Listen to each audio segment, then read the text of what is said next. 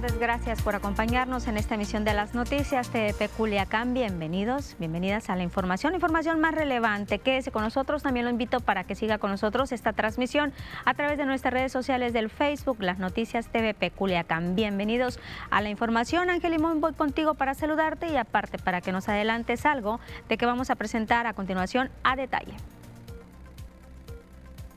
Excelente tarde Lupita, qué gusto saludarte amigos de las noticias. Igualmente bienvenidos a la información y gracias por acompañarnos en esta emisión de las noticias TVP Culiacán. Efectivamente, un adelanto de la información en el tema de la ciudad, pues aquí en Culiacán las autoridades realizan la, inspección de este basurero clandestino. Eh, aquí en la ciudad de Culiacán, pues se argumenta que el incendio se prolongó por más de 30 horas y que además pudo ser provocado. En el tema de salud, pues también el sector, el sector salud va a acudir a todas las universidades para la aplicación de vacunas contra el COVID-19, campañas importantes que se van a estar llevando a cabo en el estado de Sinaloa. Con esta información, regresamos contigo, Lupita. Y vamos a iniciar con este tema del PGBAC. Ayer hablábamos antes de despedirnos de que ya las autoridades municipales habían acudido a este punto donde se había incendiado el pasado domingo. Pues este incendio que duró muchísimas y muchísimas horas, pues hicieron que las autoridades del Ayuntamiento de Culiacán realizaran este recorrido por la zona afectada a fin de contender esta serie de incidentes, analizar la situación, ver qué se puede hacer para que ya no se sigan registrando este tipo de hechos. El día de hoy, pues ahí estaban todavía los, el Cuerpo de Veteranos de Bomberos Culiacán, los titulares de la Secretaría de Seguridad Pública y Tránsito Municipal, Dirección del Medio Ambiente Municipal, Coordinación de Inspección y Vigilancia y la Dirección General de Servicios Públicos del Ayuntamiento de Culiacán, quienes estaban en este predio localizado en el 10, ante los hechos que afectan la salud pública de los habitantes de la zona sur de la ciudad, personal de la Coordinación Municipal de Protección Civil y elementos de la Policía Municipal en Culiacán van a mantener bloqueado el ingreso de camiones para uso de descarga en esta zona. Y ayer hablábamos también ya que las autoridades municipales están advirtiendo de la aplicación de sanciones a quien vaya y tire y sobre todo queme pues algún producto allá en esta zona del Pillibac. Continuamos con la, con la información y es que por las frecuentes fugas de amoníaco que se han registrado pues en diferentes circunstancias del estado de Sinaloa, desde el Instituto Estatal de Prevención Civil se capacita y también se llevan a cabo campañas de información para el personal que maneja este producto. Tan solo, pues el pasado lunes aquí en Culiacán, en el sector centro, se reportó que en las instalaciones de una hielera ubicada por la calle Francisco Villa se registraba una fuga con un fuerte olor a gas de amoníaco, lo que provocó la movilización de los cuerpos de auxilio. Evacuaron al personal y también pues a los vecinos de los alrededores. Héctor Félix Carrillo, director del Instituto Estatal de Protección Civil, expresó que este martes personal de Protección Civil acudió a la fábrica para determinar las causas de la fuga, además de solicitar información sobre el conocimiento de los trabajadores respecto a este tipo de accidentes. Asimismo, lo señaló Félix Carrillo, que en los campos agrícolas también se trabaja respecto al tema primera hora te, te, informo, pues ya estuvo personal de inspección por parte de, Protección Civil Estatal revisando que cumpliera con todos los protocolos y las normas de protección civil dicha empresa. Asimismo, por otro lado, hemos hecho un estrecho trabajo con el, tema agrícola del uso del amoníaco para revisar en coordinación con, con, con COEPRIS y los módulos de riego para revisar que realmente no solamente las amoniaqueras, sino que también las personas, los ejidatarios, los pequeños propietarios, los agricultores, que de una manera muy directa trabajan con este amoníaco y ahora sí, ¿por qué no decirlo? Que llevan las nodrizas prácticamente al patio de su casa. Ante la cercanía ya de la Semana Santa, las diferentes corporaciones policíacas, los cuerpos de socorro están afinando sus operativos para esta Semana Mayor. Esto por una posible alta demanda en participación de visitantes en centros recreativos y de recreo en Sinaloa. El Instituto Estatal de Protección Civil ya tiene preparado el operativo para las atenciones durante esta Semana Santa. Héctor Félix, director de este instituto, dijo que se tienen definidas las atenciones en 178 lugares de esparcimiento en los que personal de las diferentes áreas de prevención van a estar ahí para apoyar a la población en una situación que así lo requieran. Por ejemplo, se tiene contemplado que eh, las personas que usan los eh, vehículos de cuatrimotros, racer, no puedan poder eh, participar directamente en la playa, sino que se van a tener ellos una, área especial donde puedan ellos disfrutar de este deporte extremo y dejar que las familias puedan disfrutar de manera pacífica y tranquila eh, la comunión con el, eh, con el mar.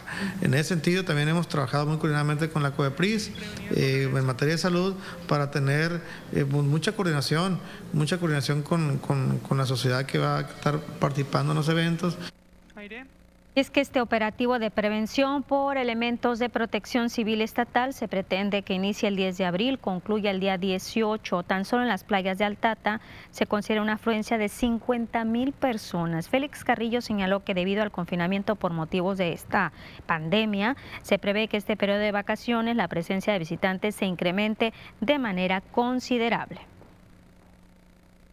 información y coordinación con los municipios en ese sentido, donde estarán participando, si, siguen los, se sigue el semáforo como está todavía está en verde, si no hay algún cambio en estos 12 días que quedan aproximadamente para el arranque de Semana Santa, estamos trabajando todos coordinadamente. Espacios públicos, los espacios públicos eh, abiertos, sí, los espacios cerrados, pues tenemos que ir pues, tratando de tener un, un, aforo de un 80, 90% de los lugares cerrados, pero las playas, los ríos, los centros ceremoniales, que son espacios públicos, tratar de más de, de cuidar un poquito el, el, aforo en cuanto a la sana distancia.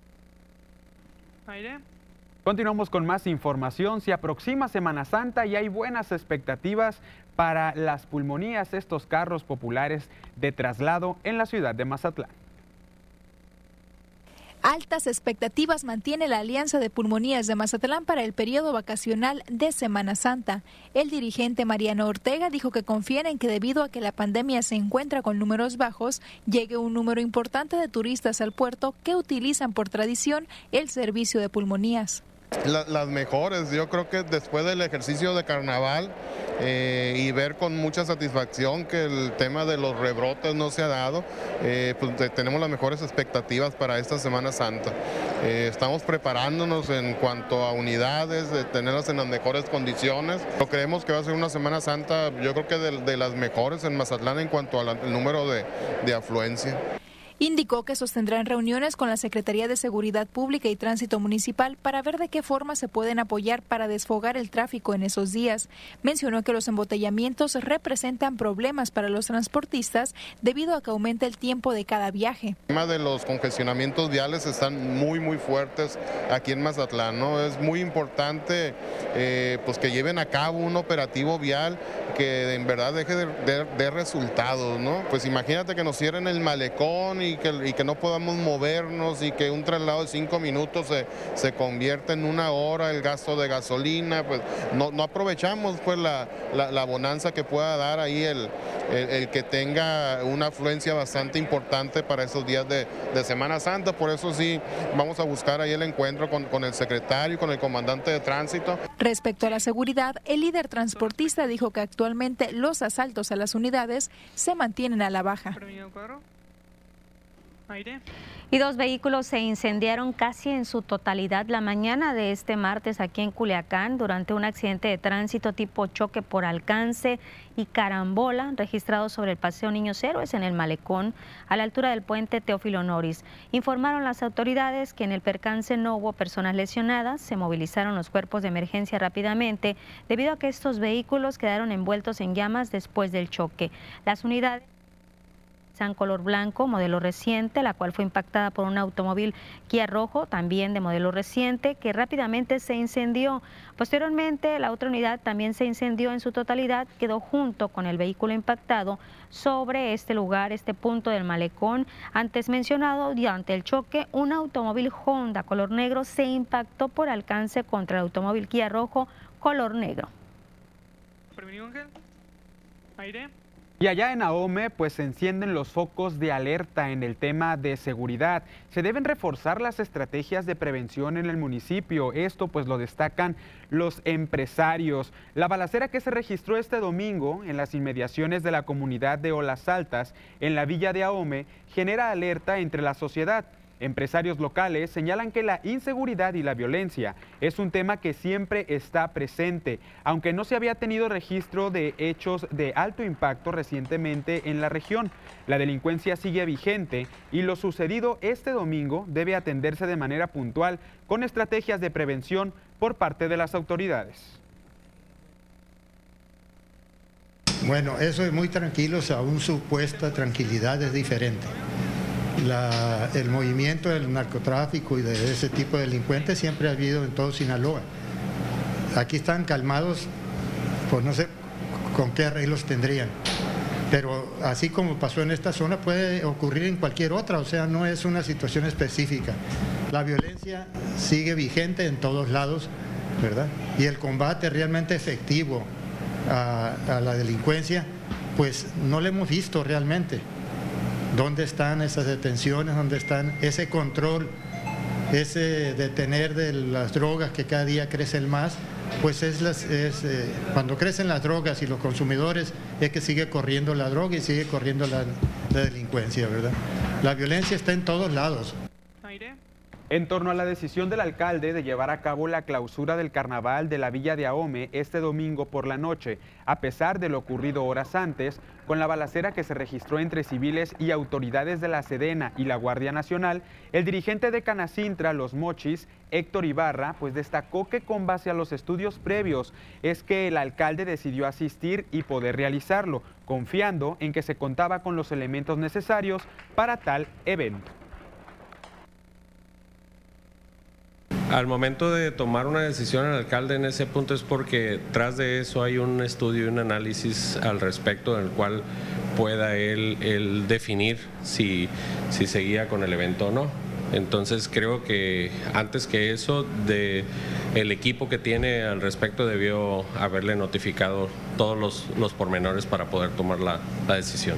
¿Otorga confianza a la ciudadanía? Sí, otorga obviamente la confianza en que pues, puede seguir. ¿no? Creo que si hubiera habido el mínimo, el mínimo detalle en que hubiera puesto en riesgo a la ciudadanía, lo cancela sin, sin de este, temblarle la mano.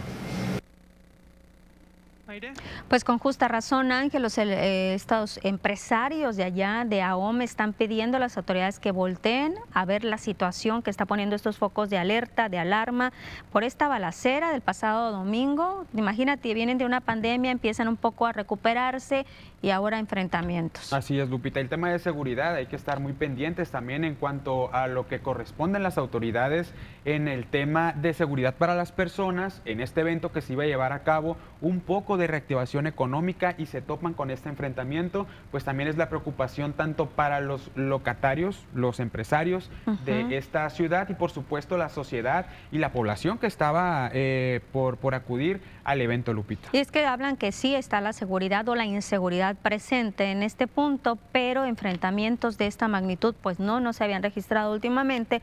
De ahí el llamado que están haciendo reiterativamente a todas las autoridades, no nada más a las municipales, para que pues volteen a verlos y sobre todo implementen estrategias y que ya no se estén registrando este tipo de hechos. Vaya fin de semana el pasado que se vivió aquí en Sinaloa, ¿no? Con hechos delictivos, tanto allá en el norte, aquí la situación del del basurón, bueno, en este caso del piggyback, ¿no? de un basurón clandestino, Ángel, pues fue un fin de semana bastante movido. Un, eh, tuvimos la oportunidad de acudir a hacer pues algunas tomas y conocer el lugar, que personalmente les confieso en el yo, no lo conocía, en el piggyback, este basurero clandestino, olores fuertes y por supuesto una nube enorme de negra que, que, tapaba toda la ciudad, toda la parte sur, lo comentábamos el día de ayer, Lupita, eh, acerca de este basurero clandestino que se quemó. Las autoridades están presentes todavía tratando de sofocar. Este incendio, no se ha apagado por completo, pero sí ha disminuido obviamente pues las flamas, pero de verdad, Lupita, que es una situación devastadora aquí en la capital Sinaloa. Y tienen que estar ahí, Ángel, ante el riesgo de que pueda eso volver a incendiarse. Nos vamos a pausa, nosotros seguimos transmitiendo en el Facebook las noticias de Peculiacán.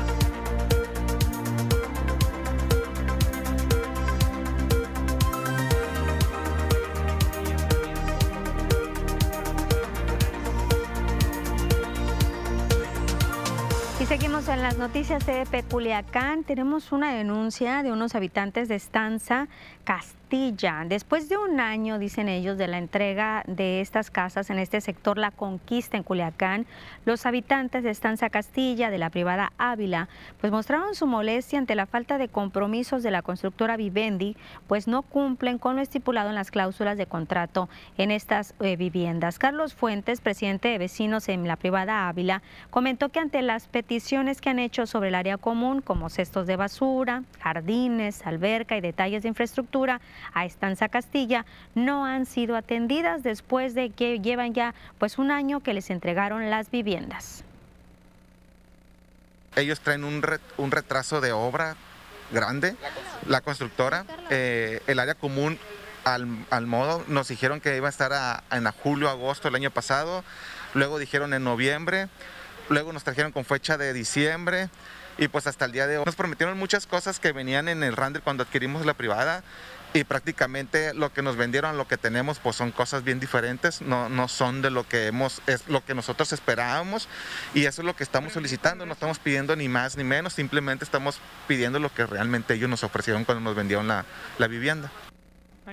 Y estos habitantes afectados de la privada sostuvieron una plática con un representante de Estanza Castilla, Martín Frías, quien se comprometió a entregar el área común ya terminada para el próximo 8 de abril. Sin embargo, dicen los vecinos que si no es así, pues tendrán que ejercer presión por el orden legal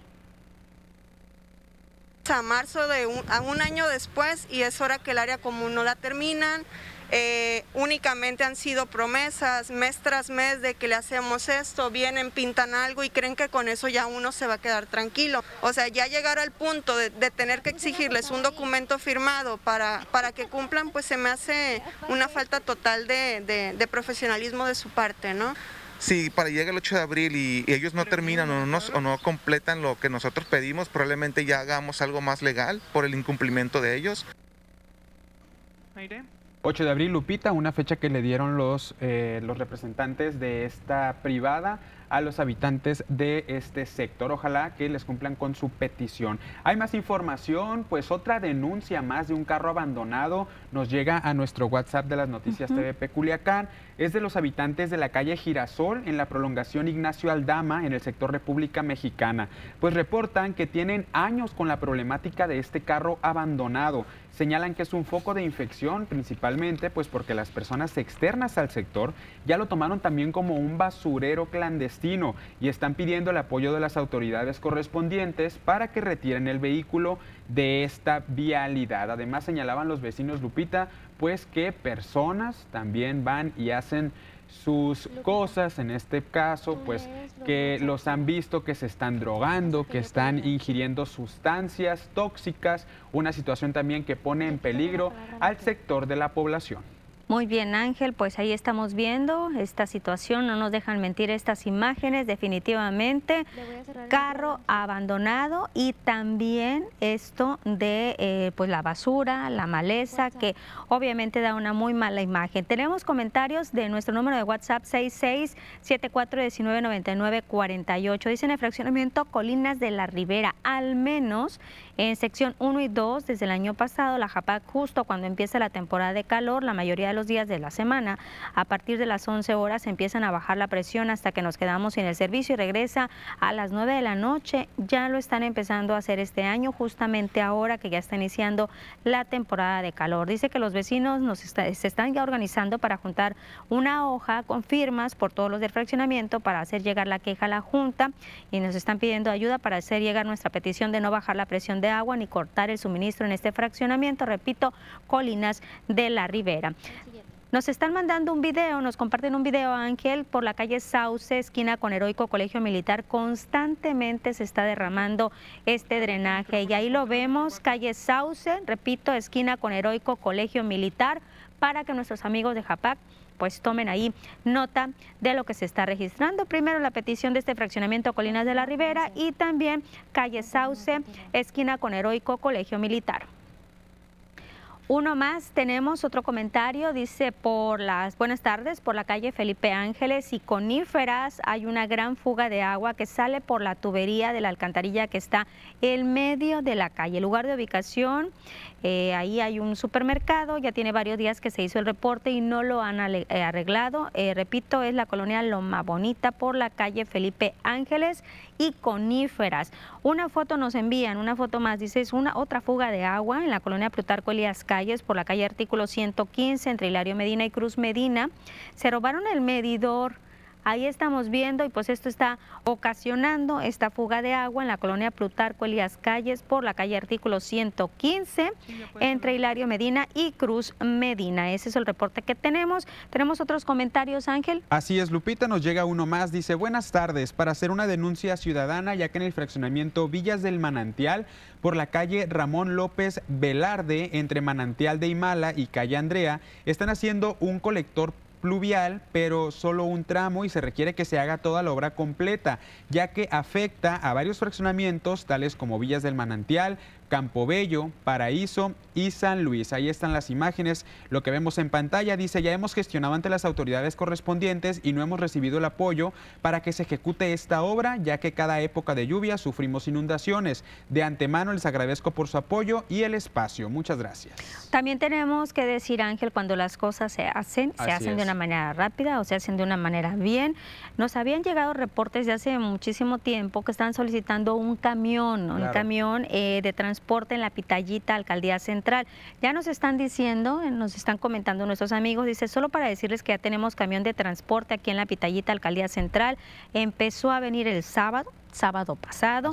Les agradecemos por haber atendido nuestra denuncia. Gracias Lupita y Ángel. No, gracias a ustedes por la confianza y también gracias a las autoridades que a través de esta denuncia ciudadana, de nuestro número de WhatsApp, pues ya llegó a quien tenga que llegar Ángel y ya tienen camión de transporte en la pitallita. Por supuesto, qué bueno por ellos y gracias también por la confianza nuevamente. Dice un mensaje más, buenas tardes para reportar el alumbrado público en Cerro Cumbres y Cerro del Risco, Colonia Loma Linda de Culiacán. Ya lleva varias noches que no prenden y está muy oscuro. Gracias. Pues ahí el llamado también a las autoridades correspondientes para que ayuden a nuestros amigos de eh, Cerro Cumbres y Cerro del Risco en la colonia Loma Linda, aquí en la capital sinaloense. Nuestro número de WhatsApp 6674-1999-48. Téngalo ahí muy cerquita de usted, aparece en pantalla para que nos haga llegar pues todos sus comentarios, la denuncia, la problemática que tenga en el sector. Pero si yo quiero hacerlo con el celular, Ángel, ¿cómo lo puedo hacer? Por supuesto, nada más abre la, la cámara en su teléfono, lo acerca a su monitor, ahí en el código QR le manda directamente el link para abrir la aplicación de WhatsApp y usted ya puede mandar su mensaje, como bien dices Lupita, fotografía o video y bien detallada la información para poder llegar al punto y hacerlo llegar a las autoridades correspondientes. Nos vamos a pausa y nosotros seguimos transmitiendo en el Facebook. ¿Cuál es? las noticias TV Peculiacán, los esperamos.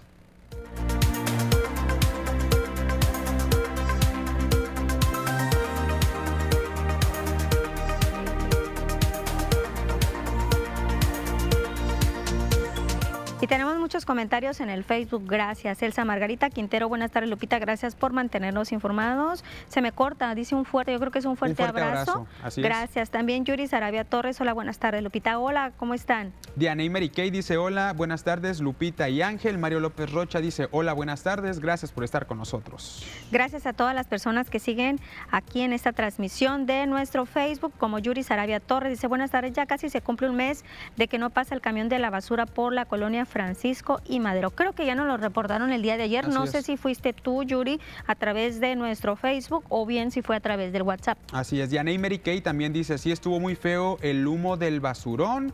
Así es, Diana, y estuvo muy, muy fea esta situación que sigue todavía las autoridades, Lupita lo mencionábamos hace un momento, en el sitio, pues tratando de resguardar lo que queda de, esta, de este espacio del basurero clandestino. Jesús Ramírez Benítez, saludos, buenas tardes, TVP. Tenemos más comentarios, los leemos a un ratito más. En un ratito más nos vamos nosotros a las noticias.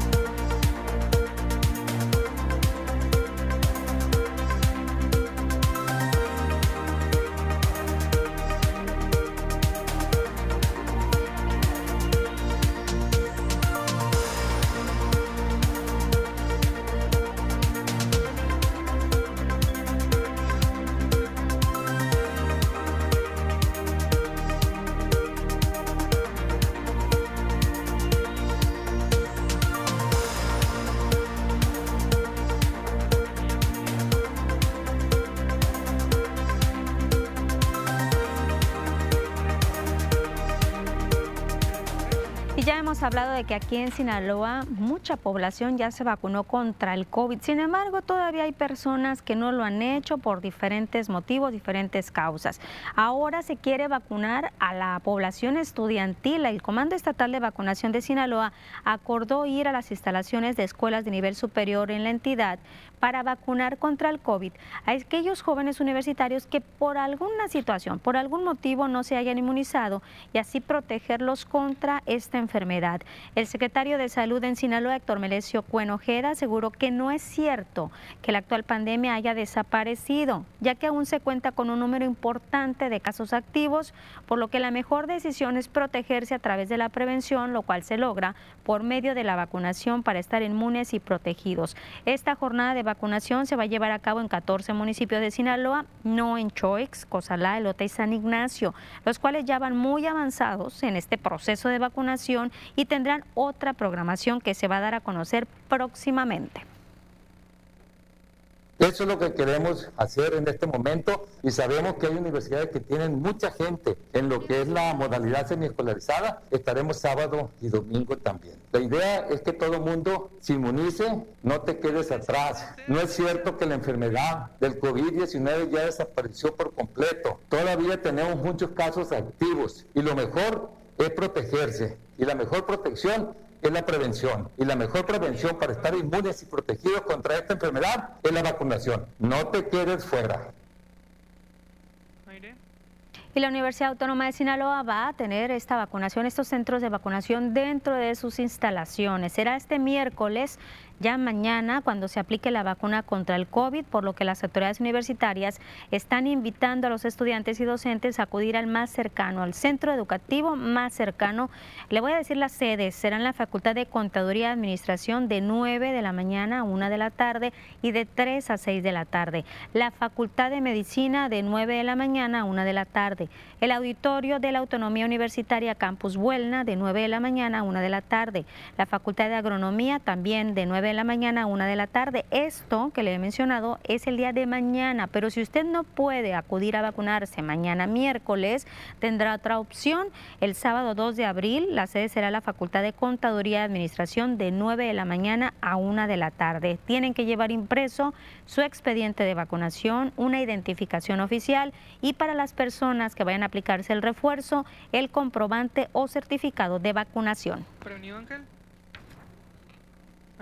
Continuamos en el mismo tema del coronavirus, el COVID-19, y como cada tarde hacemos este recorrido y le mostramos las cifras que la Secretaría de Salud nos comparte. Iniciamos haciendo el recorrido de manera nacional para conocer los casos confirmados, 5.651.553, sospechosos 680.471, negativos 9.195.761, fallecidos 322.761.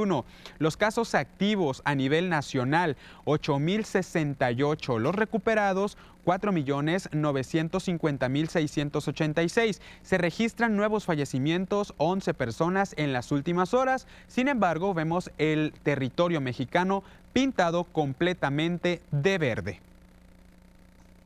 Y aquí en Sinaloa, ¿cómo nos encontramos a nivel estatal? ¿Cuáles son los casos que se registran? En las últimas horas iniciamos con los casos confirmados, 122.088 casos, al igual que los sospechosos, que también tiene una, una, un ligero ascenso a 2.444 casos. Los fallecidos, 9.743. Recuperados afortunadamente por la pandemia del COVID-19, 112.100 casos. Se registran también nuevos casos de 28 personas y afortunadamente no hay registro en las últimas horas de nuevos fallecimientos. Pero además le mostramos los municipios del estado de Sinaloa, cómo se encuentra de manera, interna cada uno de estos municipios. Pues son 36 casos para OME de los 245 activos que se encuentran a nivel general en el estado. 6 en el Fuerte, 0 para Choix, 8 en Guasave, 0 para Sinaloa, 1 en Angostura, 4 en Salvador Alvarado, uno para Mocorito y también para Badiraguato.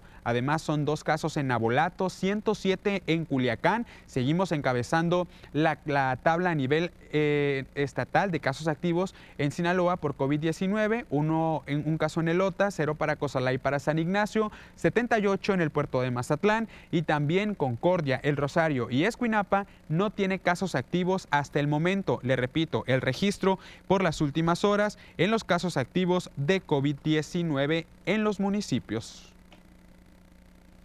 Y hablando de coronavirus, la Cruz Roja Mexicana pues nos comparte las cifras, el registro que tienen de, los, de las atenciones que han realizado para el COVID-19, el coronavirus. Pues nos comparte la Cruz Roja Mexicana que ha brindado 1.969 atenciones a personas sospechosas y confirmadas de coronavirus en la capital sinaloense desde febrero del 2020 al corte de febrero del 2022. 1.054 traslados de emergencias COVID con el apoyo de 14 ambulancias equipadas para la atención de enfermedades respiratorias graves, dos cápsulas ins aislantes y 10 cápsulas aislantes de torso. Un equipo integrado por seis personas exclusivas para el cuidado de pacientes COVID y emergencias prehospitalarias. Eh, ha invertido además 6 millones 68 mil 411 pesos de insumos de bioseguridad para la protección del personal y pacientes como batas y trajes, mascarillas KN95, al igual que cubrebocas, productos de limpieza, gel antibacterial, entre otros reporta que han brindado 839 atenciones COVID en la sala de urgencias. Asimismo, se ha sumado a las jornadas de vacunación donde han brindado apoyo de primeros auxilios y se han capacitado más de 22 asociados de la institución para hacerle frente a la pandemia. Estos son los registros que nos comparte la Cruz Roja desde febrero del 2020 a febrero 2022, la Cruz Roja Culiacán. Seguir aplicando los protocolos sanitarios. Tenemos más información y le damos un giro a la información policíaca. Quédese con nosotros y manténgase bien informado en la siguiente cápsula.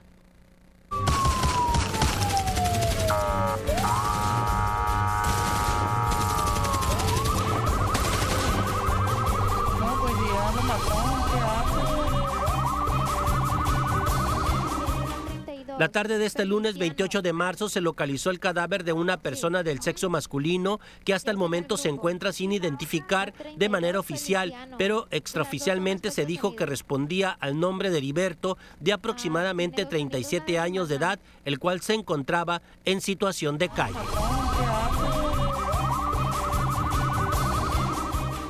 Una persona resultó lesionada por descarga eléctrica y con quemaduras de primero y segundo, así como tercer grado, en Culiacán. Las autoridades informaron que el hecho se registró a las 5.30 de la tarde de este lunes en la esquina de calle Cristóbal Colón y avenida privada Jicotencal de la colonia Las Vegas. Las autoridades informaron que el lesionado se llama Joel, de 46 años de edad. La fiscal general del Estado, Sara Bruna Quiñones Estrada, sostuvo este lunes un encuentro con colectivos de búsqueda a fin de trabajar en la revisión de casos y establecer compromisos para hacer más eficiente el trabajo de esa institución en materia de desapariciones forzadas. En las instalaciones de la Fiscalía Especializada en Desapariciones Forzadas, Quiñones Estrada escuchó de viva voz los reclamos y sugerencias de las madres, hijas, esposas y hermanos que buscan a sus familiares.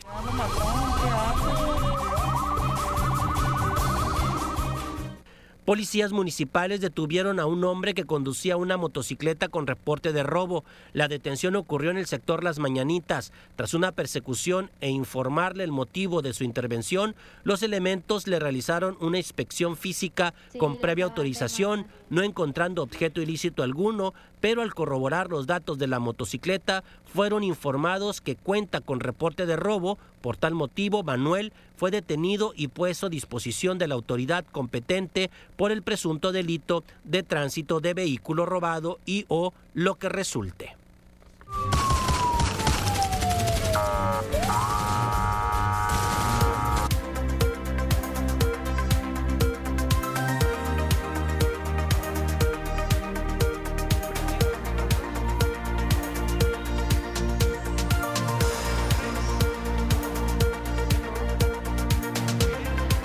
Comentarios en el Facebook. Nos dicen Ángel Jesús Ramírez, dice, me gustaría hacer una respuesta. El otro día una señora cortó un árbol de su casa, las ramas las tiró al arroyo, muy mal. Hice el llamado al 911, hice el reporte y ellos me dijeron que eso le corresponde a protección civil. ¿Es correcto eso? Es que ahora ya nomás hablas a 911 y se supone que ya que tienen que canalizar a la autoridad correspondiente, la autoridad que tenga que ir. Yo también he sabido que se puede hacer el reporte directamente ante las autoridades municipales, pero aquí pues es una situación que deberían de haber acudido de perdida, de haberle orientado qué es lo que tenía que hacer, porque ahí iba a quedar esta denuncia. Sí, va a quedar al aire, pero mira Lupita, también pues digo, más vale eh, hacer, cortar las ramas de los árboles, echarlos a una bolsa y que se los lleve el camión de la basura. Hay otras personas que desafortunadamente optan por quemar la basura, Lupita, por quemar las ramas. Es que las ramas no estoy segura, Ángel, si el camión recolector de la basura, porque el camión tiene un mecanismo que puede dañarlo. De ahí que, por ejemplo, los ah, pinos de Navidad no los puedan recoger. Obviamente no van a poner el pino ahí todo, ¿no? Pero sí, por eso es que dicen, llévenlos a los centros de acopio porque se pueden dañar los camiones. Entonces la rama obviamente eh, hay que ver la situación, ¿no? Pero no la vaya a quemar, mejor junte la basura, oriéntese qué es lo que puede hacer con ese tipo de situaciones, ese tipo de ramas. Nos vamos a las noticias y ahorita seguimos con más comentarios.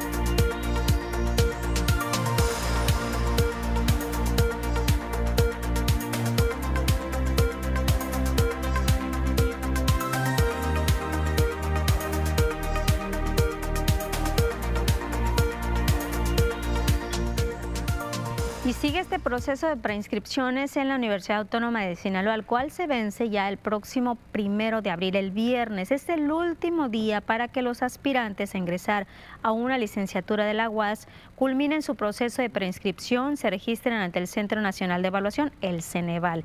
El rector Jesús Madueña dijo que se han asignado más de 55.925 fichas para el nivel medio superior como superior.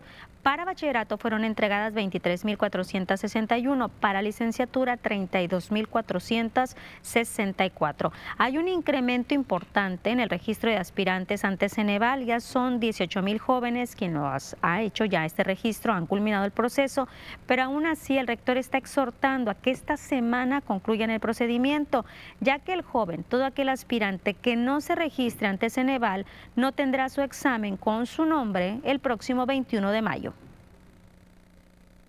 Llamado es a que todos cierren ya su proceso porque el viernes va a ser el último día que van a estar abiertas las plataformas de Ceneval para los registros correspondientes. Después del viernes ya nadie se va a poder registrar. Y hoy hubo una sesión ordinaria del Consejo Universitario. Se trataron varios puntos. En asuntos académicos, el máximo órgano de gobierno de la institución pues aprobó una reedición de doctorado en ciencias biomédicas, también en ciencias biológicas, en ciencias de derecho, modalidad escolarizada, en maestrías de ciencias biológicas en modalidad escolarizada y en historia. Y ahí se reformó el programa educativo de la maestría en ingeniería de la construcción, modalidad escolarizada. El rector también, Jesús Madueña, pues habló de estos diferentes convenios que han establecido la Universidad Autónoma de Sinaloa con diferentes organismos, del beneficio que va a tener para la máxima casa de estudios, para los estudiantes, para los docentes y también el rector pues reiteró el llamado a los consejeros a seguir trabajando en unidad. Prevenido Ángel, aire. Y hablando de convenios, Lupita, pues la Universidad Autónoma de Sinaloa firmó un convenio de colaboración con la Secretaría de las Mujeres, el cual pues tiene como objetivo establecer bases y mecanismos de operación entre ambas instituciones para desarrollar programas de intereses mutuos en docencia, investigación y extensión cultural, que de igual manera pues contribuyan al pleno desarrollo social, educativo, económico y por supuesto político de las mujeres en Sinaloa. El rector de la UAS Jesús Madueña Molina, señaló que para la universidad es importante que se establezcan estos convenios específicos de carácter académico a nivel medio superior, superior y posgrado, además de que se desarrollen proyectos de investigación en áreas de interés para ambas partes, que se fomente la cultura de vinculación empresa, universidad, gobierno y la realización de estancias productivas, al igual que el desarrollo emprendedor indicador más destacado por su impacto social es que la mayor parte de nuestra matrícula está compuesta por mujeres, lo que se observa desde el ingreso, la permanencia, la participación en programas formativos y otras estadísticas donde ellas tienen una clara presencia, siempre en condiciones de igualdad. Desde este Consejo y desde las demás instancias promotoras de la inclusión, estamos empeñados en prevenir, identificar denunciar y sancionar todo tipo de violencia, por lo que constantemente se realizan cursos, conferencias y campañas de sensibilización para erradicar todo acto que atente contra la dignidad, el bienestar y la seguridad de las mujeres.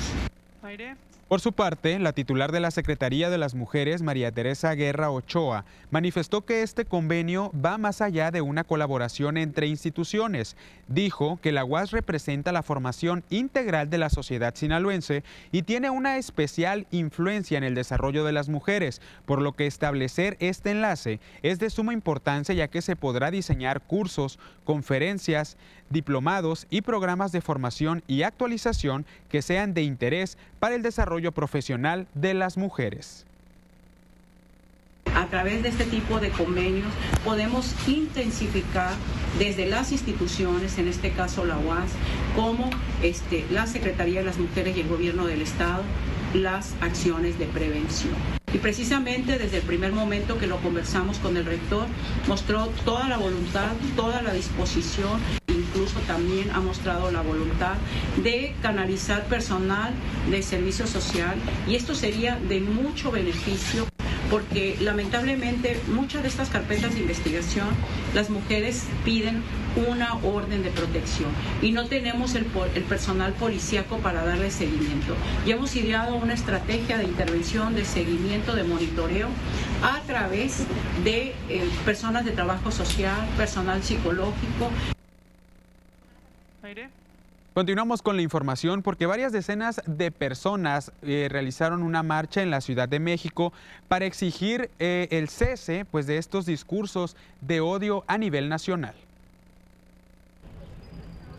Varias decenas de personas marcharon este 28 de enero en la Ciudad de México para exigir el cese de los discursos de odio en el país, a raíz de un foro realizado por un centro vinculado a la Universidad Nacional Autónoma de México, UNAM, en el que se incluyeron personas que hicieron comentarios transfobos, según los manifestantes. Gloria Virginia Davenport, activista trans, exigió una explicación a las autoridades de la universidad. Este, nos preguntamos, ¿acaso la UNAM soltó algún eh, centavo, financió, utilizó recursos públicos para este foro en el cual se permitió que una mujer que ha atentado contra los discursos de, las, de los derechos de las personas trans en España, como Amelia Valcárcel, pudiera venir a soltar odio sobre las personas trans. El foro que impulsó el rechazo estaba titulado Aclaraciones necesarias sobre las categorías sexo y género y fue convocado por el Centro de Investigaciones Interdisciplinarias en Ciencias y Humanidades. Desde la realización del evento, múltiples organizaciones civiles y personas de la comunidad LGBT aseguraron que algunas de las ponentes como Marcela Lagarde o Amelia Valcárcel emitieron discursos que calificaron de transfobos. La movilización de este 28 de marzo partió desde el emblemático Monumento a la Revolución hasta el hemiciclo a Juárez, en el centro de la capital, donde varios activistas y políticos se subieron a un escenario para mostrar su apoyo al colectivo y su repudio a lo sucedido. Al mismo tiempo, otras varias decenas de personas se manifestaron en Ciudad Universitaria por el mismo motivo. Cientos de colectivos, organizaciones, estudiantes, profesores y trabajadores universitarios firmaron el pronunciamiento en el que se exige una postura contundente en contra de la transfobia. Y hoy aquí en Culiacán también hubo una manifestación en Semarnat. Llegaron artesanos, vendedores de playa de Mazatlán de seis sindicatos. Realizaron esta manifestación en Semarnat, Culiacán. Denunciaron que la encargada del despacho de Semarnat, María Luisa Chimizu, de manera ilegal y arbitraria, ha retirado permisos de trabajo a por lo menos 20 familias, donde el titular del permiso ya falleció durante esta pandemia, dejando en el desamparo a sus familias, argumentando que al morir el propietario del permiso, pues este se cancela y lo está otorgando a otras personas, lo que consideran una arbitrariedad y venimos a exigirle a la señora que está encargada del despacho que nos regrese los permisos que cesó. Fallecieron 20 compañeros por pandemia y tienen sus beneficiarios. La señora dijo que ya no nos va a dar los permisos, que porque el que se muere, ahí muere el permiso. La ley no dice eso, la ley nos asiste. Tiene desde noviembre que no nos quiso recibir. Ahorita estamos aquí exigiendo que nos, que nos reciba porque tiene el artículo a modo para no brindar los servicios que son del despacho y regresar esos permisos a los familiares. Varios de esos compañeros tienen hijos menores de 5 años y se quedaron sin el sustento. No venimos a pedir permisos nuevos, todos nuestros permisos son legales, autorizados y de años. Venimos a exigir que nos respeten. Y ellos señalan que no van a dar ni un paso atrás en esta exigencia, ya que este permiso representa un patrimonio para las familias que durante años se han dedicado a la elaboración de artesanías y su venta en el puerto de Mazatlán. Nosotros no pedimos algo que está fuera de, de lo normal. Nosotros desempeñamos una labor, trabajamos como artesanos, vendemos nuestras artesanías, nuestros productos. El turismo le agrada lo que hacemos. ¿Por qué? ¿Por qué nos quieren coartar ese trabajo, ese derecho? Nosotros no somos maleantes, nosotros somos artesanos y esperemos que desde aquí le hacemos un llamado al presidente, a nuestro presidente de la República, Andrés Manuel López Obrador, para que vea la situación que tiene el pueblo, los artesanos de México, porque sí, nosotros sí somos mexicanos. Nos vamos a pausa. Les recuerdo que estamos transmitiendo también en el Facebook las noticias de Peculiacán.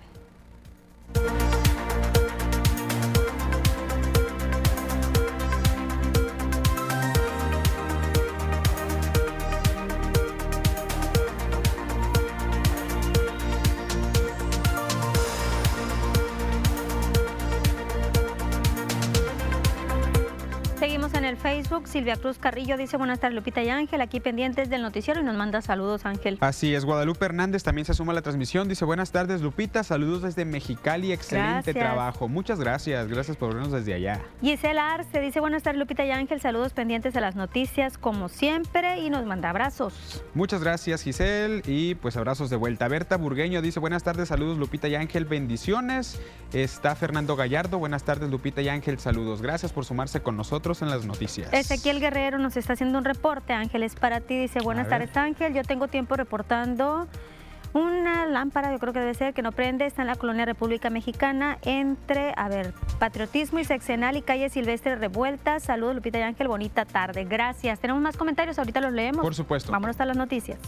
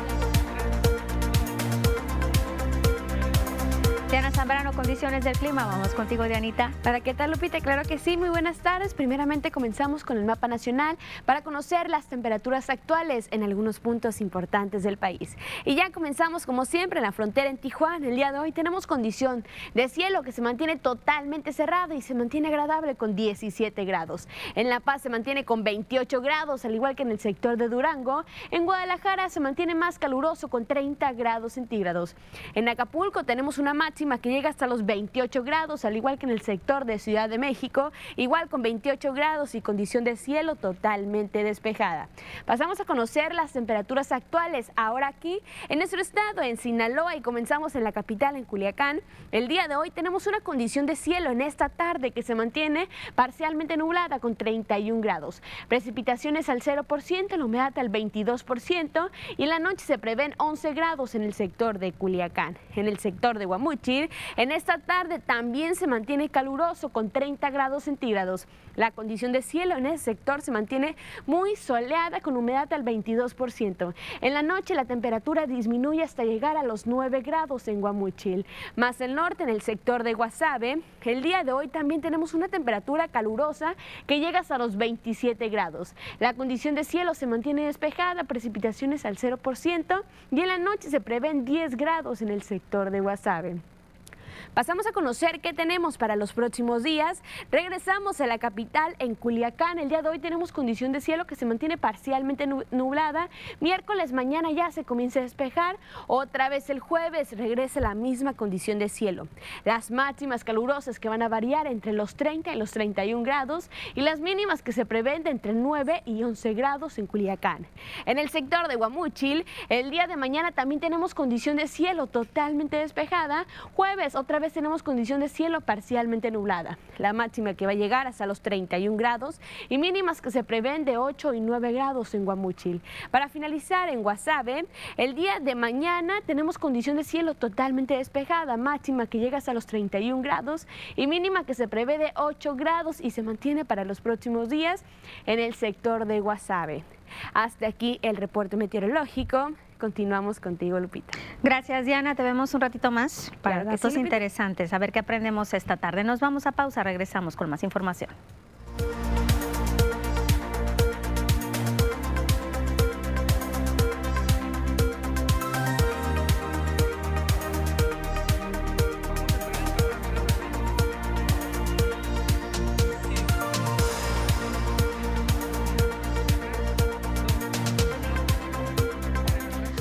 Comentarios en el Facebook. Gracias, Berta Chávez. Buenas tardes, bendiciones. Por acá, María de Ibarra dice: el refuerzo es para la población en general. Sí, a partir de mañana, aquí en Culiacán, si nos está mirando María, aquí en Culiacán, el refuerzo va a ser de 18 años en adelante en la novena zona militar. La aplicación que se va a estar eh, poniendo es AstraZeneca, pero para refuerzo, para terceras dosis es AstraZeneca para refuerzo, la población rezagada es para es AstraZeneca y también Sinovac. Así es que hay que acudir horarios de 8 de la mañana a 4 de la tarde. Ya nos falta poco, nos falta poco para las personas que estén vacunadas al 100%. Hay algunas que sí de plano dicen que no se van a vacunar, muy respetables, pero sí hay que vacunarnos nosotros, ponernos el refuerzo para que no tengamos pues una pandemia que se vayan otra vez estos casos para arriba. Tenemos ya, y esta sería la novena semana, si mal no me equivoco, de que ya estamos con casos a la baja a nivel nacional gracias en parte a la vacunación y también en parte que seguimos cuidándonos, seguimos aplicando estas medidas sanitarias. Pero hay que recordar que viene Semana Santa, no hay que confiarnos. Si usted quiere salir, me imagino que mucha gente pues está deseosa de acudir a playas, a algún lugar recreativo, pero no se le olvide, hay que llevar todos estos productos para nuestra higiene, para nuestro cuidado. Regresamos a las noticias, nos espera Visaid con los deportes.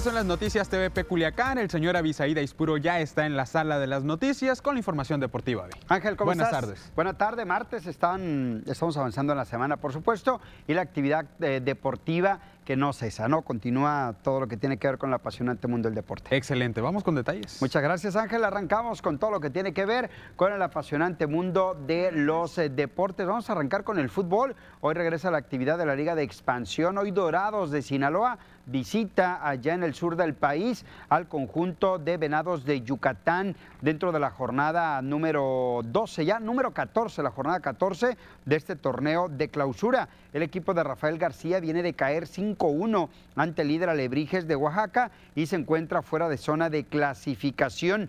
Los sinaloenses se ocupan el lugar número 15 de la tabla con 15 unidades, mientras que Venados aparece en el lugar 8 con 19 puntos. El partido arranca a las 6 de la tarde.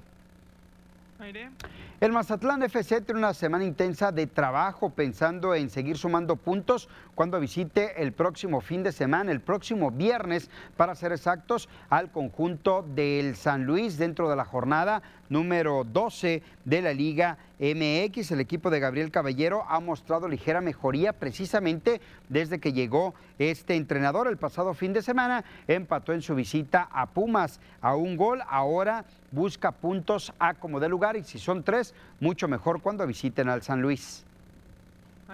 La selección mexicana de fútbol eh, jugará mañana otro partido más rumbo a la Copa del Mundo de Qatar 2022. Algo que quedó confirmado ya es que no será cabeza de serie el equipo mexicano tras la victoria de Portugal. Portugal ocupa esa posición de honor junto a otras siete selecciones. México no será cabeza de grupo, va en el bombo número dos si es que clasifica al Mundial. Para ello, mañana busca al menos el empate ante la selección de El Salvador. Se dice México regresa a jugar con la camiseta verde. Vámonos al circuito de básquetbol de la costa del Pacífico. El conjunto de los pioneros de los Mochis tuvo eh, misa para agradecer eh, previo al arranque de la temporada del circuito de básquetbol de la costa del Pacífico. De igual forma, el equipo continúa trabajando y preparándose con toro, con todo de cara al próximo, a la próxima temporada del Cibacopa.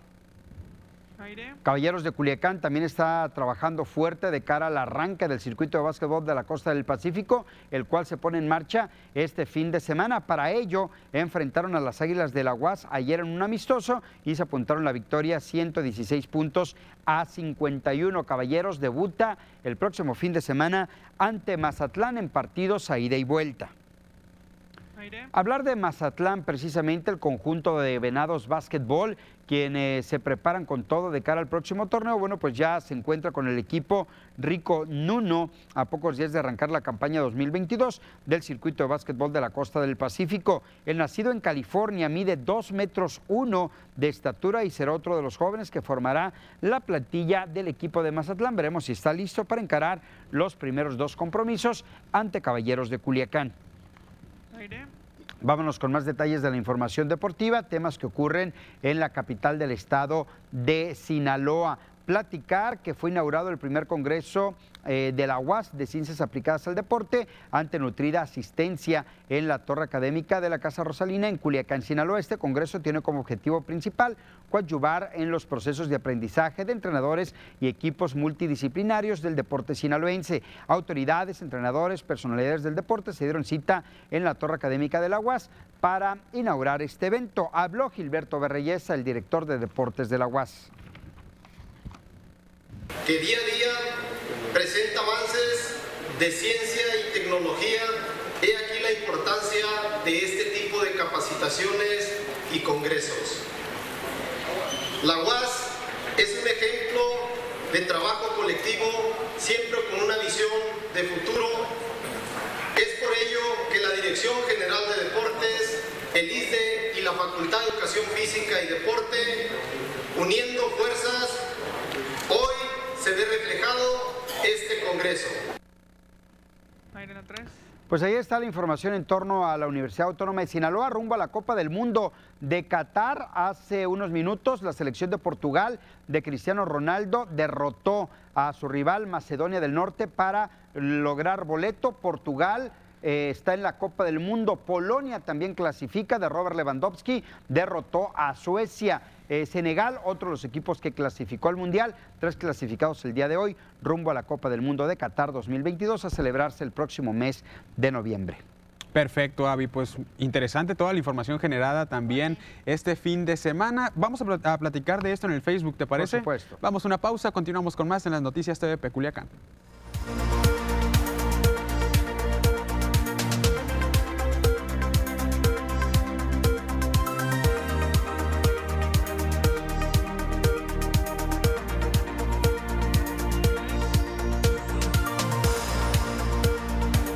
Saludamos, Avi, a todos nuestros amigos del Facebook, las noticias TV Peculiacán. Oye, pues el tema interesante principalmente del aporte, como siempre me gusta destacar, el deporte eh, aquí en Sinaloa y también el apoyo que dan las instituciones, la UAS, como siempre, pues apoyando eh, como institución el deporte. Sí, aquí en un congreso, ¿no? Con un congreso para tratar temas que tienen que ver de una manera o de otra con el tema deportivo. La UAS hace unos días inauguró unas instalaciones muy bonitas eh, del deporte, reinauguró algunas, ¿no? Remodelación otras nuevas como las canchas de tenis, que esas son totalmente nuevas, la alberca olímpica también, la verdad que tiene unas instalaciones de primer nivel y esto eh, le da el aporte a esos deportistas que participan no solamente a nivel nacional, sino a nivel internacional. Y en el fútbol, hablando de nivel internacional.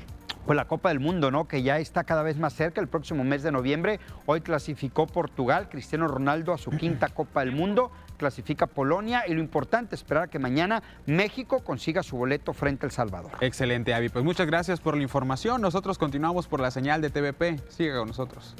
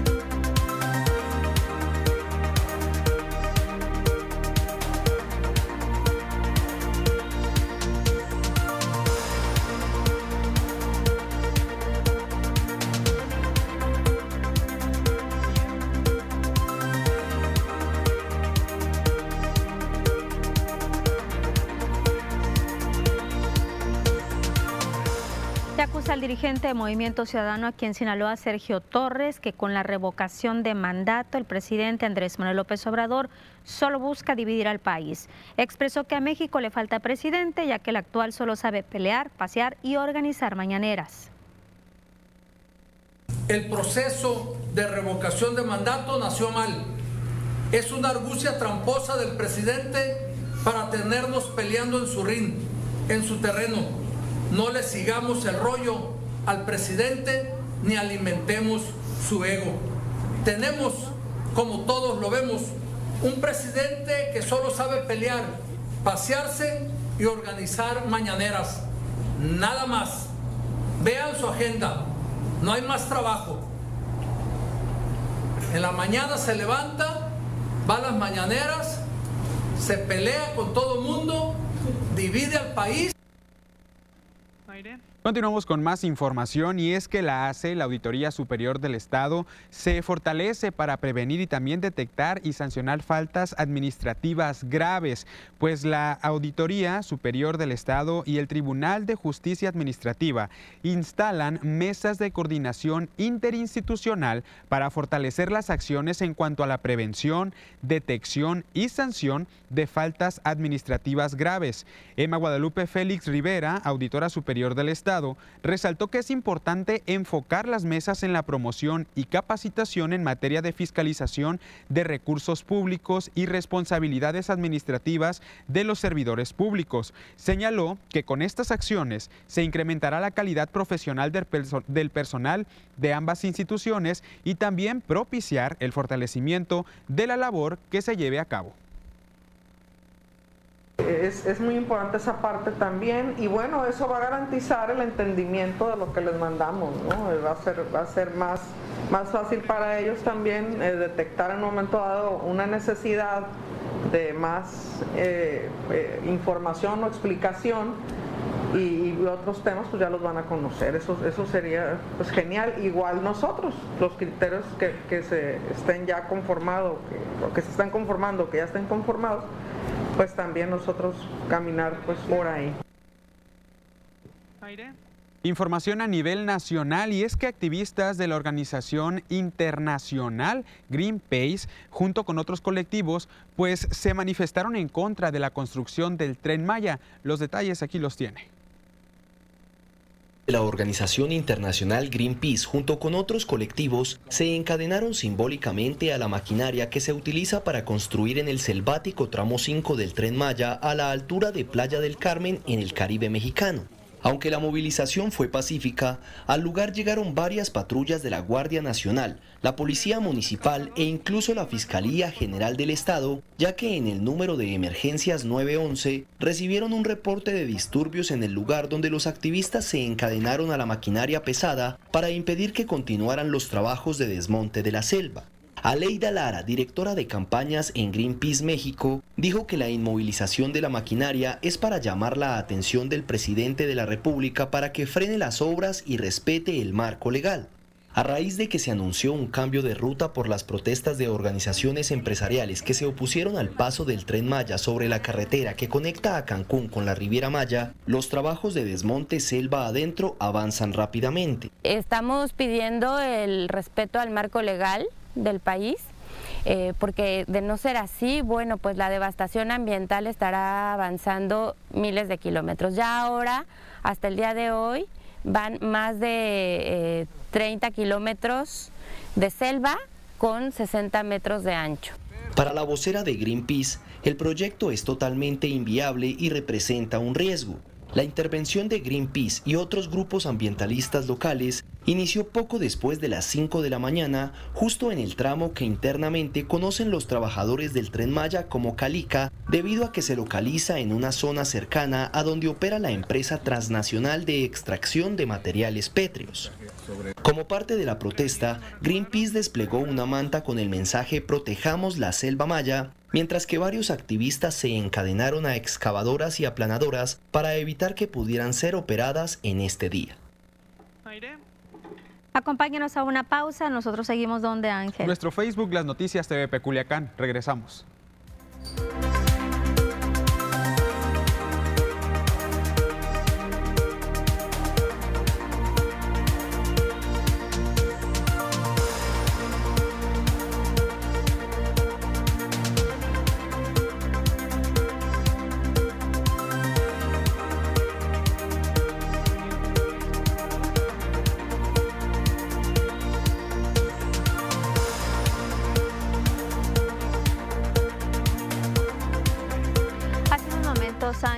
En el Facebook, María creo que fue, María Ibarra. Ajá, nos preguntaba, de Ibarra nos preguntaba de, las eh, de los refuerzos de vacunación. Sí decirlo, dejarlo muy claro, Ángel, que mañana va a ser en la UAS, pero es para los universitarios. Pero también mañana va a empezar aquí en Culiacán, es de mañana al sábado, si mal no recuerdo, o al viernes, para mayor seguridad, miércoles, jueves y viernes, tres días. Eh, aquí en Culiacán, en la novena zona militar, de 18 años en adelante hasta 60 y más, para aplicación de tercera dosis y el las personas que tengan algún rezago. Perfecto, pues ahí está el llamado también a la población para que complete su esquema de vacunación. Importante, Lupita, como siempre lo, lo, recalcamos, no bajar la guardia a pesar de contar con casos pues en disminución. Puede existir algún rebrote, ojalá no sea así, pero es muy importante pues tener nuestro esquema y nuestro refuerzo y por supuesto la aplicación de las medidas sanitarias. Ya lo dijo Hugo López Gatel, que no se puede determinar si puede existir o no un rebrote, todo depende de nosotros. Insisto, viene Semana Santa, no hay que relajarnos con las medidas. Vámonos a las noticias.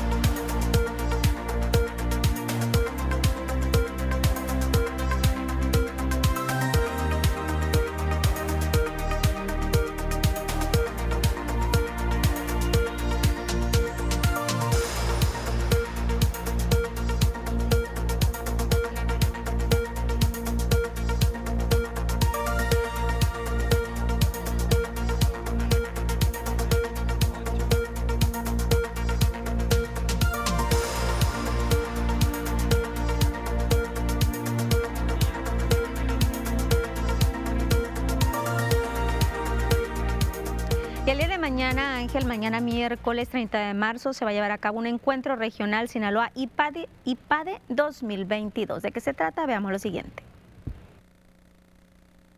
El Instituto Panamericano de Alta Dirección de Empresa realizará el próximo miércoles 30 de marzo el encuentro regional Sinaloa IPADE 2022. Se trata de un encuentro de egresados que busca reunir a más de 400 integrantes de las generaciones que han cursado programas del IPADE en el estado. Fernando Fuentevilla Santos, miembro del Consejo Promotor del IPA de Sinaloa, detalló que los objetivos del evento son ofrecer un espacio para que los egresados se reconecten con sus compañeros, además de actualizarlos en torno al mundo de los negocios y el perfeccionamiento directivo. Bueno, pues este es el primer encuentro regional de los egresados del IPADE aquí en Sinaloa. Es eh, un evento muy importante porque estamos reuniendo por primera vez a cerca de 400 egresados que ha tenido el IPADE aquí en el estado. Y no solamente egresados que, que estuvieron en los programas de liderazgo aquí en, Sinaloa, sino que también estamos buscando eh, reunir y hacer networking con personas que se han egresado también del IPADE en eh, las otras distintas sedes, en, la, en los distintos programas que tiene Fuente Villa Santos detalló que se ofrecerá la conferencia Innovación Sustentable en Tiempos Difíciles, expandiendo horizontes de la empresa por Ana Cristina Dailuc, así como un coloquio denominado El México Post-COVID a cargo de Juan Pablo Medina y Sergio Esquer. Con esto se busca que los egresados compartan sus experiencias y se actualicen en los temas más relevantes. El primer objetivo es el de poder hacer networking en donde podamos tener eh, o interactuar con gente que se graduó eh, pues hace varios años o de las primeras generaciones y también conocer a aquellos que son de las últimas y, quienes han estado eh, pues en programas en otras de las sedes. Entonces la idea es actualizarnos un poco sobre dónde nos encontramos y cómo podemos estar expandiendo las empresas y nuestra visión hacia nuevos horizontes, sobre todo en estas épocas, en, en esta época post-COVID, ¿no? El encuentro regional Sinaloa de 2022 tendrá como sede el Hotel Lucerna en Culiacán. Para los interesados pueden ponerse en contacto con Kenia Beltrán al correo electrónico kbeltran.ipade.mx, quien les dará la información necesaria para poder asistir. El Instituto Panamericano de Alta Dirección de Empresa es la escuela de negocios líder de América Latina que se enfoca en el perfeccionamiento de las habilidades directivas de la comunidad empresarial. Cuenta con tres sedes fijas, Ciudad de México, Guadalajara y Monterrey. Además, su presencia en las ciudades más importantes del país la han llevado a contar con una comunidad de más de 40 mil egresados. El IPADE promueve el diálogo internacional, por lo que también ha establecido convenios con reconocidas instituciones académicas en otros países. Continuamos con más información y cómo va el juicio político en contra del alcalde de Culiacán, Jesús Estrada Ferreiro Lupita. Pues suman tres demandas a este juicio en contra del alcalde de Culiacán, así lo confirmó el presidente de la Junta de Coordinación Política del Congreso del Estado, Feliciano Castro Melendres. A través de oficialías de partes del Congreso se han recepcionado eh, tres documentos, ambos planteando el juicio político al presidente municipal de Culiacán. El primero de ellos, firmado por este grupo de ciudadanos denominado Pueblo Unido, el cual es acompañado con 10.000 firmas. El segundo de los documentos presentado por un grupo de viudas de policías y el tercer documento por la Federación de Abogados de Sinaloa. Castro Melendres señaló que el proceso llevará su curso normal, dijo que no será un tema que sea archivado, pero aclaró que el juicio político es un proceso largo. Yo tengo la absoluta convicción que será un proceso que va a correr en el marco de la normalidad, no es para archivarse, no es para resolver apresuradamente, se va a resolver con oportunidad. En principio debo decir que el proceso de juicio político es un proceso largo, ¿no? No hay una fecha que se diga aquí lo tienen que resolver. Lo cierto es que estamos obligados a dar respuesta este, inmediata y en eso estamos. Eh, ¿En qué día va a ser? No, no, lo sé, pero reitero, yo espero que para la semana entrante la Comisión de Puntos ya esté sesionando para tratar el tema. Sobre las declaraciones del alcalde de Culiacán, Jesús Estrada Ferreiro, que insiste en señalar que el gobernador del estado de Sinaloa, Rubén Rochamoya, pudiera estar alentando esta situación en el Congreso del Estado o que incluso, eh, o que incluso pudiera detener este proceso, Castro Melendre señaló que están fuera de lugar las declaraciones del presidente municipal. La naturaleza constitucional del Congreso es una, la del Poder Ejecutivo es otra, y en eso está claramente establecido la separación entre ambos, reiterando que mantenemos una relación de colaboración en aras del desarrollo y la transformación social de Sinaloa. Eh, fuera totalmente de lugar el presidente municipal en ese sentido. Castro Melendres explicó que la Comisión de Puntos Constitucionales es la encargada de analizar las demandas y de acuerdo a lo que resuelva los de los elementos que se presentan por los demandantes, en que se elabora el en que se elabora el dictamen y cuál es el que se somete el pleno para su análisis y también para su discusión. Una vez que sea sometido a votación, de ser aprobada la solicitud del juicio político, si ese fuera el sentido del dictamen, el Congreso tendría que presentarla ante el Poder Judicial en la figura de jurado de, de acusación y al final será el Poder Judicial quien resuelva la procedencia de tal juicio político. Desconozco que vaya a emitir la Comisión de Puntos Constitucionales.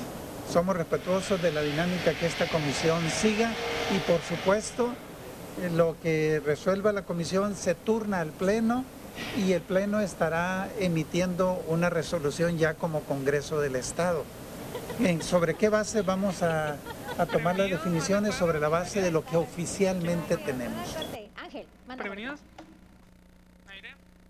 Con esta información nos vamos a una pausa, pero seguimos en nuestro Facebook, Las Noticias TV Peculiacán.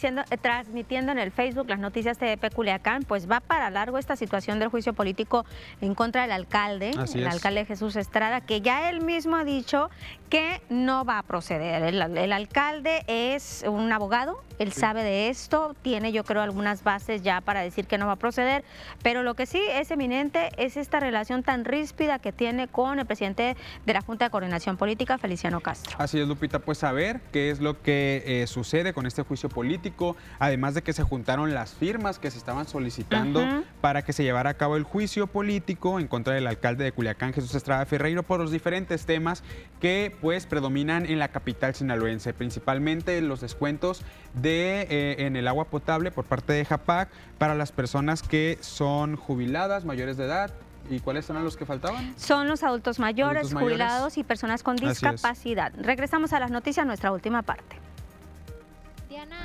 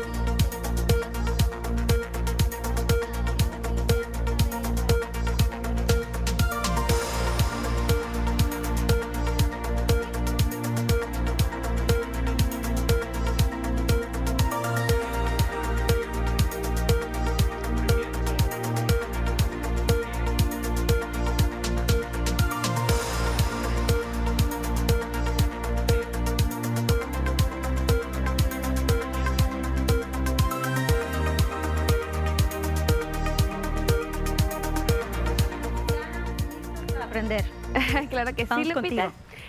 Y ahora que sí, comenzamos con el dato curioso del día de hoy. Ya se acerca la Semana Santa y bueno, con eso también se acercan todas sus tradiciones, especialmente comenzando por el tradicional platillo de la capirotada. El día de hoy platicaremos sobre su historia y su origen.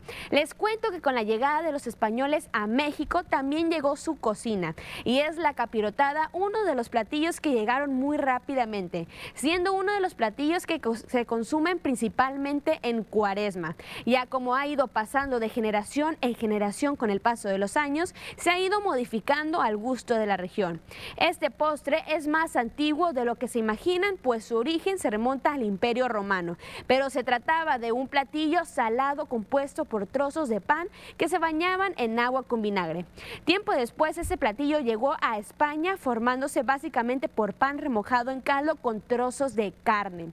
Pero con la llegada de los españoles, esta receta aquí a América, esta receta se introdujo pues aquí en México y debido a la escasez de alimento, este platillo se popularizó muy rápidamente al ser muy económico ya que se le quitaba la carne y en su lugar se le añadieron ingredientes ya más dulces, eso para hacerlo pues más económico todavía debido a la escasez de alimentos aquí en el país en la llegada de los españoles.